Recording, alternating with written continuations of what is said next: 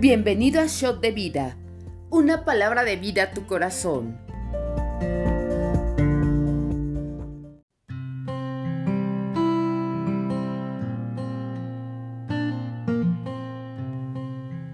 Bienvenidos al devocional. Soy Melisa Mejía desde RN Central y el día de hoy comentaremos segunda de Crónicas 30 y Jeremías 47-48. Estaremos siguiendo nuestra lectura con la versión Dios habla hoy. Como título este capítulo de Crónicas tiene como nombre Ezequías celebra la Pascua. Y recordemos que la Pascua era una festividad solemne que celebraba la libertad del pueblo hebreo de la esclavitud de Egipto. La podremos encontrar en el libro de Éxodo, por si quieres volver a recordar o volver a leer esa parte. Y ayer pudimos leer en el devocional todo lo que Ezequías hizo, la renovación de los levitas y sacerdotes con Dios, Aquí Ezequías quería volver a tomar esa festividad que estaba establecida por la ley con Moisés. Y al estar leyendo en el devocional la vida de Ezequías, a mí me impacta demasiado el ver todo lo que él llegó a hacer, todo lo que él edificó para el pueblo. Y, aquí vemos algo bien importante, cómo Ezequías hizo que el pueblo volviera a estar en el templo, que volviera a construir y pudiera volver a dar esas adoraciones. Aquí Ezequías adelantó un poco la celebración, ya que muchos sacerdotes no estaban purificados. Habían sacerdotes que ya no, ya no estaban en conexión con Dios, ya no hacían los holocaustos, ya no daban esas adoraciones. Y no había suficientes sacerdotes para poder hacer la fiesta de Pascua. Y es impactante lo que dice en el versículo 5. Lo vamos a dar lectura. El rey proclamó a todo el pueblo desde Dan hasta Berseba porque hacía tiempo que no celebraba la Pascua como estaba prescrito. De aquí hago una pequeña pausa y es triste leer esta parte, que dice, hacía tiempo que no celebraban la Pascua, como estaba establecido en la ley, y por un tiempo dije, ese pueblo de Israel olvidaba muy fácil lo que Dios ha hecho en ellos. Sé que ellos no vivieron esa esclavitud, no vieron los milagros, no vieron abrir el mar, no vieron caer el maná. Pero sus generaciones no se encargaron de seguir hablando lo que hicieron. No se encargaron de hablar lo que Dios había hecho por ellos. Y aún así hemos leído en estos días, en estas semanas, cómo se levantaban reyes correctos, reyes que estaban puestos los ojos en Dios y agradarle. Quitaban los altares, quitaban los ídolos, regresaban a Dios, hacían que el pueblo regresara a Dios. Pero también había reyes que tiraban todo, volvían a alzar altares a los dioses, volvían a, dar esos ídolos, a dar sacrificios incorrectos. Y podemos ver esto constantemente en el libro de reyes, en el libro de crónicas, cómo había reyes buenos y había reyes que no edificaban, y, muchas veces estamos igual que el pueblo. Puede llegar un momento que olvides lo que Dios ha hecho en tu vida. Puede ser un momento que hayas olvidado algún milagro que Dios te ha hecho. Las restauraciones, las promesas, de donde Dios te ha sacado. Todo lo que ha hecho Él por ti. Todo lo que has avanzado en Él.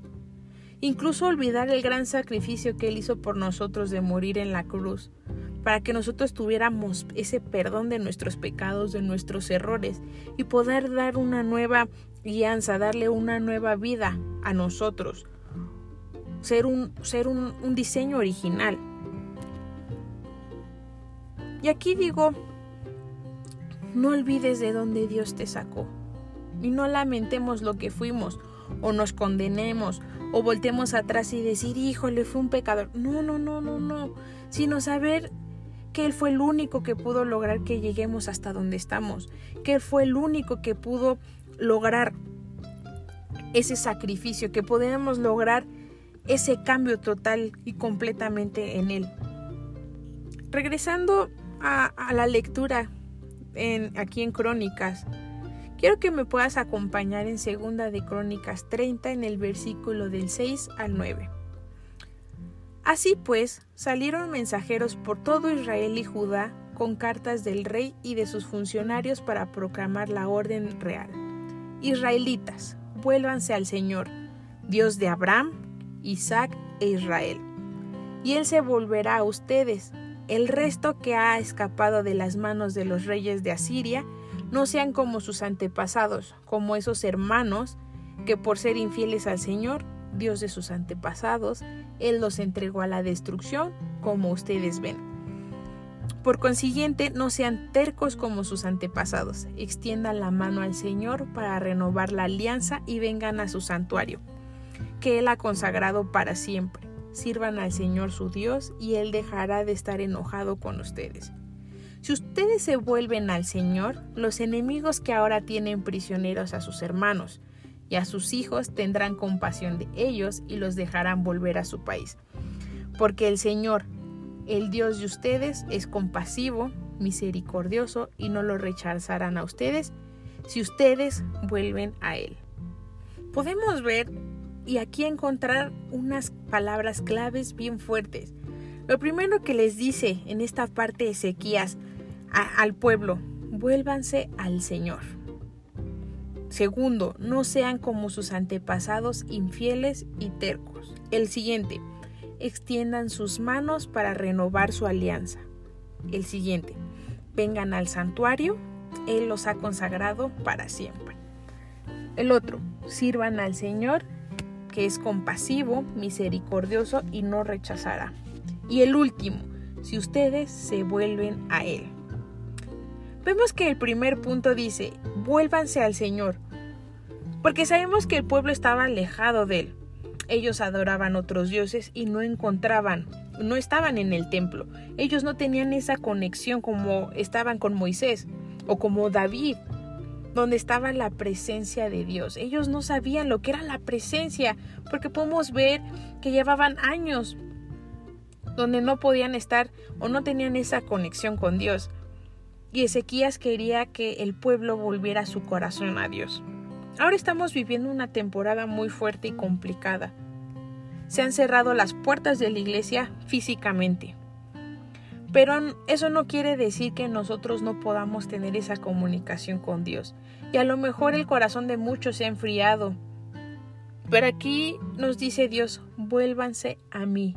Él nos está dando esa oportunidad de una vez más regresar a su primer amor. El segundo, no seas como sus antepasados infieles y tercos. Y aquí puede ser dos opciones. Una que tu familia no conocía la palabra. Y aquí es donde nos dice no seamos como ellos. Pero la otra opción es que puede que ellos sí conozcan a Dios o incluso gracias a tus padres tú estás en Cristo. Pero ahora no ser nosotros esas personas que no, conozcan nuestras generaciones o que nosotros seamos esas personas que alejemos a nos, y que seamos esas personas infieles y tercas, sino que nosotros podamos enseñar a nuestras generaciones a ser fieles en Dios, que ellos sepan lo que es lo correcto y que la palabra es el verdadero camino. El tercer punto, extiendan sus manos para renovar su alianza a Él. Si, nos hemos alejado un poco de Él o tu corazón se ha enfriado, es un buen tiempo para que hoy alces tus manos y aceptes esa renovación. Lo, vivimos la semana lo vimos la semana pasada, que el rey Joás había renovado su pacto con el pueblo, porque vemos que habían olvidado por completo a Dios. Y algunos años eh, después, Dios vuelve a pedir esta renovación. Vemos que con Joás pasaron algunos reyes y otra vez Dios les puede decir, alcen las manos para esa renovación de alianza. Él quiere estar en nosotros. Sabemos que nosotros debemos estar en constante renovación ya que nosotros no somos perfectos. Nosotros debemos estar constantemente en renovar ese pacto, decir Dios, estoy aquí, la regué, pero una vez más hago esa renovación contigo. El cuarto punto, vengan al santuario. El cuarto punto, vengan al santuario. Entremos en esa intimidad. Como dice una canción, entremos a esas cámaras de amor. Dios está deseoso de que nosotros estemos en su intimidad. Él quiere que nosotros abramos nuestro corazón a Él él quiere dar sus planes, sus, sus promesas, sus guianzas, para así caminar en el propósito Y si a lo mejor no has tenido esa intimidad como cuando lo conociste en un principio, no te sientas mal, estás en un gran tiempo donde una vez más te puedas acercar a Él. Tu corazón pueda una vez más arder, tengas esa pasión, porque Él te ha consagrado para siempre, no hoy, o solo mañana, o tal vez unos días, en unos años. No, no, no, no, no. Él dice siempre. El consagrarte es una decisión voluntaria, es dedicar nuestra alma, nuestra mente y nuestro corazón a Dios. Así que si hoy quieres renovar esa alianza, este pacto debemos de consagrarnos, pero Él nos da esa decisión. En su consagración Él nos toma para siempre. Su amor, su misericordia, sus promesas, sus palabras son para siempre. El siguiente punto. Sirvan al Señor. Este punto es bien importante y si lo vemos es algo que vimos el mes pasado en la iglesia con la serie del poder de la visión. La importancia de servir al Señor. Y también vimos que no solo es en la iglesia, porque sé que ahorita es muy complicado servir, ya que está cerrada. Pero hay muchas áreas donde necesitas ese, eh, eh, tu servicio o incluso no necesariamente podemos servir en la iglesia. Nosotros podemos servir a otras personas que tal vez aún no lo conocen. Servir a alguien que tiene una necesidad. Hay muchas formas, incluso podemos a lo mejor decir, híjole, no soy yo ese mujer, no soy esa persona que puede dar la bienvenida, que puede decirle aquí te puedes sentar, pero nosotros podemos servir, por ejemplo, el ministerio de Dios llegando hasta tu casa. A lo mejor de poder ayudar a alguien que tiene una necesidad en orar, podemos estar en intercesión y orar y clamar por lo que está pasando en este tiempo. Y, tú puedes decir, eh, a lo mejor eh, ahorita no sirvo, pero anímate, ya que tenemos un Dios compasivo y misericordioso, que no nos rechaza. Y algo que nos han enseñado en la iglesia, y lo vemos en la palabra, es ser imitadores de ella. Y si Dios es compasivo, misericordioso y no rechaza, nosotros también debemos ser así con las demás personas. Sirve a las personas, ten compasión de ellos, ten misericordia de aún, ten misericordia de aún de los que no te conocen. No rechaces a las personas que no te que no lo conocen o incluso con las de la iglesia. Si nosotros empezamos a aplicar estas tres cosas dentro y fuera de la iglesia, podemos hacer una gran diferencia en nuestra nación. El último punto, y es bien impactante e importante, si ustedes se vuelven a Él. Dios siempre quiere bendecirnos y darnos lo mejor, pero siempre nos da una condición. Todo esto les daré y pasará si ustedes vuelven a mí.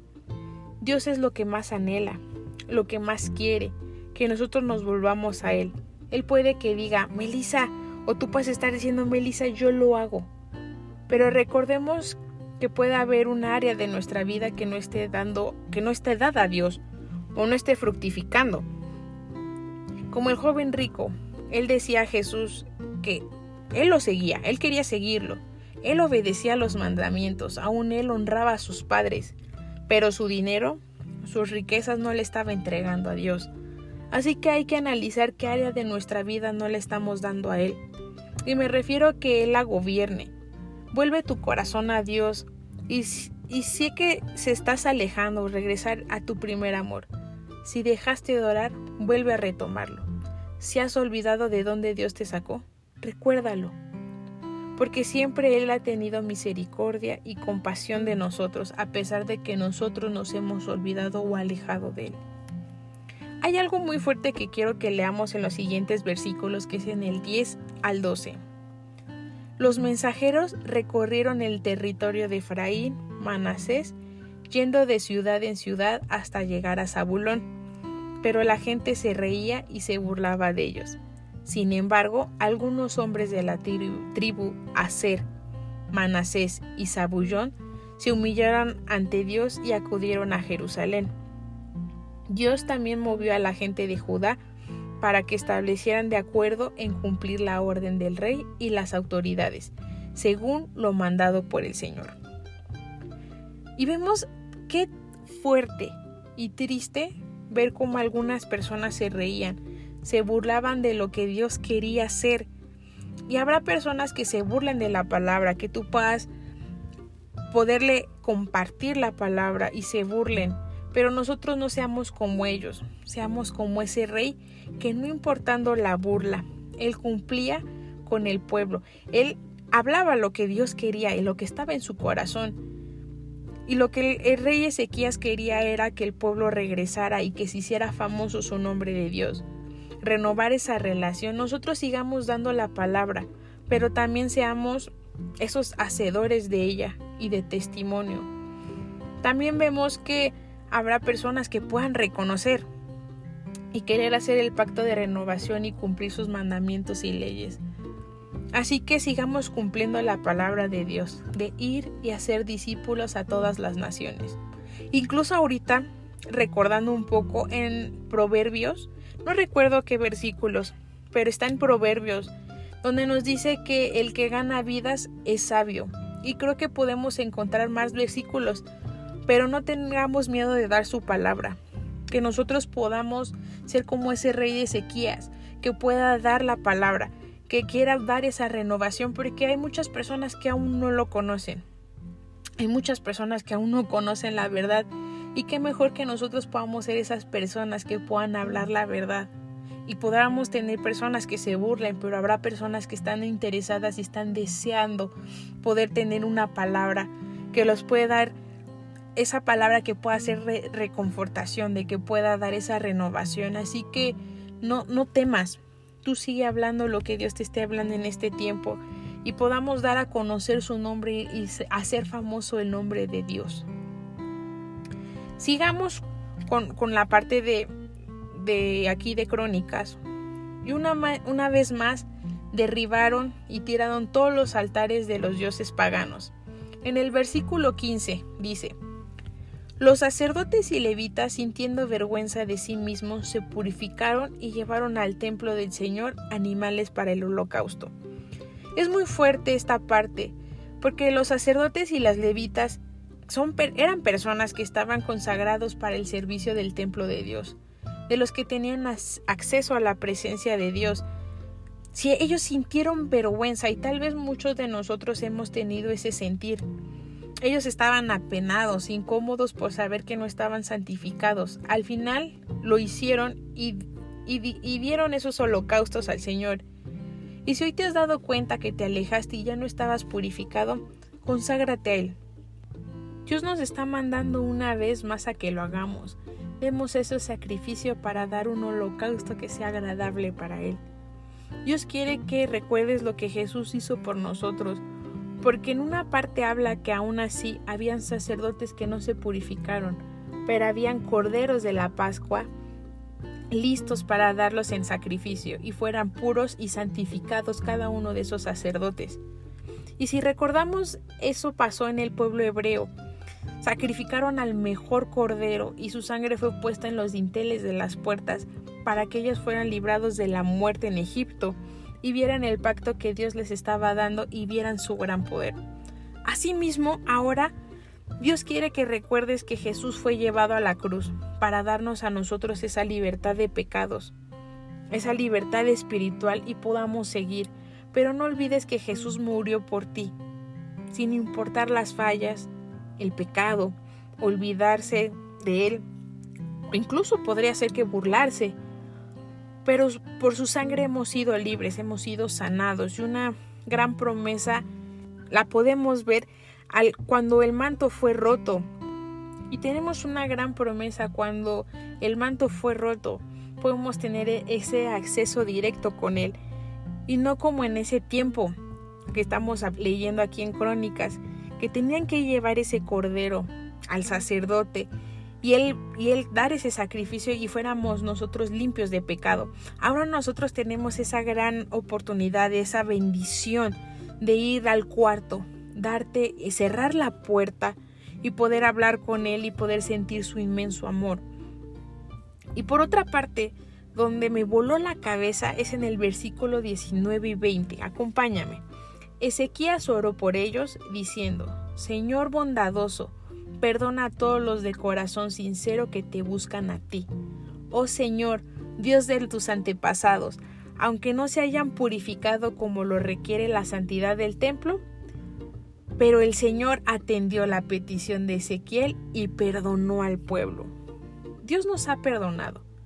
Confiesa en lo íntimo a Dios, de tus, a Dios tus errores, tus pecados. A lo mejor hemos, no hemos cumplido principios, a lo mejor no hemos cumplido sus mandamientos, pero Él traerá ese perdón cuando uno está arrepentido. Y para finalizar este capítulo, dice que Ezequías felicitó a los levitas por haber alzado una gran adoración. Confesaron sus pecados e incluso muchos sacerdotes que se habían purificado, que no se habían purificado, estaban dispuestos a hacerlo. Oraron al grado que sus oraciones llegaron al cielo, al cielo, el lugar donde Dios Santo reside. Alza una gran adoración no es necesario que nosotros alcemos una adoración cuando estemos en la iglesia. O solo los que están dentro de la alabanza pueden adorar. No, no, no, no, no. Nosotros somos la adoración más completa.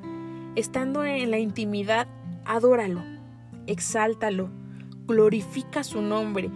Da una adoración que pueda ser subida hasta su presencia y que cuando hables con Él, cuando ores, tus palabras sean escuchadas hasta el cielo. Aquí, y me impresionó, el lugar donde Dios Santo reside. Así que tú ora, adórale para que cada oración, cada palabra que sale de tu boca pueda llegar hasta el cielo. Pero por otro lado, vemos en el libro de Jeremías todo lo contrario. Vemos eh, cómo Jeremías les habla al pueblo de los filisteos y los moabitas. Y, sé que, que, di como un, cambio, pero podemos ver cómo en el libro de Ezequías habla de cómo él intentó cambiar por completo, el darle ese lugar a Dios que ya no estaba, volver a levantar el templo, volver a dar esa adoración, esos holocaustos, alzar sacrificios pero vemos que en Jeremías es, lo contrario. Jeremías les está hablando a los pueblos y les está dando juicio. Y sabemos que no son palabras de Jeremías, sino es del mismo Dios que le está diciendo a Jeremías que hable. En una palabra completamente diferente. Y si en Crónicas hablamos de renovación, reconciliación, aquí vemos destrucción, llanto, desolación, dolor, ruina y podemos seguir y hay una lista inmensa de todo lo que les puede pasar o les va a pasar. Y sé que te, sonarán los filisteos o los moabitas porque lo hemos leído en varias partes de la Biblia. Y sabemos que fueron naciones que se levantaron en contra del pueblo de Dios, eran enemigos del pueblo de Israel. Notaremos que en los dos capítulos tienen en común las dos naciones quedaron en ruinas y habla de ciertos puntos de por qué la destrucción. Tenían sus dioses paganos, daban sacrificios a ellos, e incluso esos sacrificios incorrectos. Había altivez, arrogancia, eran engreídos y tenían un corazón soberbio. Y es fuerte cómo Dios les habla a las dos naciones de lo que les iba a suceder. Algo que podemos ver y nos podría pasar fueron pueblos que se levantaron en contra del pueblo de Israel, pero también era un pueblo que estaba completamente alejado de Dios, que no creían en ellos, ellos tenían otros dioses. E incluso investigando podemos, pude ver que había a sus dioses sacrificaban a los humanos, a los niños y cosas que dices es impactante lo que ellos hacían. Y es por eso que Dios les daba, les daba esa destrucción y lo que les iba a pasar por no tener su corazón correcto. Dice que tenían un corazón este, engreído, un corazón soberbio. Y vemos todo lo contrario, por ejemplo, con un David que tenía un corazón conforme al de Dios, que si tenía algún error, algún pecado, él iba directo con Dios y se arrepentía. Y al final aquí vemos como un corazón soberbio es destruido. Y veíamos en el libro de Crónicas que el pueblo tenía un corazón a lo mejor soberbio, tenían otros dioses y podremos decir a lo mejor tienen cosas muy parecidas entre el pueblo de los filisteos y los moabitas en cuestión de acciones, pero al final vemos una acción que el pueblo de Israel tuvo. Ellos se arrepintieron, estuvieron dispuestos a cambiar y, dejarlo que, y dejarlos que Dios los guiara y fuera el centro de todo. Vemos a un rey que estuvo dispuesto a cambiar una nación completa, que quería volver al pueblo como lo tenía David o Salomón en el templo, que fueran santificados, que los sacerdotes volvieran a Dios, que los sacerdotes volvieran a dar esos sacrificios correctos, esos holocaustos, y que sus oraciones fueran hasta el cielo, que ellos pudieran dar ese olor grato hacia Dios. Para cerrar, vuelvo a comentar, esta temporada es muy fácil que podamos alejarnos de Dios, que podamos enfriar nuestro corazón, de nuestro propósito, enojarnos con Él, no creer en sus milagros, no entender su voluntad. Pero Dios nos está hablando. Si ya pasó en algunas ocasiones, no te preocupes. Volvamos al Señor. Tómate un tiempo para darte un encerrón y lo puedas buscar. Confiesa todos tus pecados, confiesa tus errores, tal vez lo que has olvidado, que te has alejado, que tú puedas hablar con Él. Y adoremos en espíritu y en verdad. Exáltalo renueva tu comunión con Él. Una vez que te hayas puesto a cuentas, tu corazón haya vuelto al Padre, sirve a los que están a tu alrededor, ayuda a los que no conocen aún, e incluso los que se han alejado, ayuda a que regresen a su primer amor. Ten compasión de ellos, ten misericordia a los demás. Siguen su caminar y guianza para así que pueda cada uno llegar a su propósito. Así también su palabra sigue extendiendo en, nuestra nación y podamos traer esa revolución y cambiar a México. Seamos ese sueño de Dios, que México sea para Cristo. Ora, clama para que cada palabra pueda ser subida al cielo y sea escuchada por Él. Con esto terminamos y deseamos que esta palabra sea de bendición para tu vida. Suscríbete al canal y te esperamos mañana.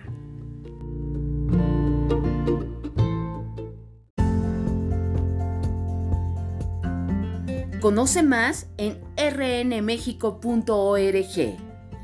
Yo soy RN México, amar, transformar, servir y enviar.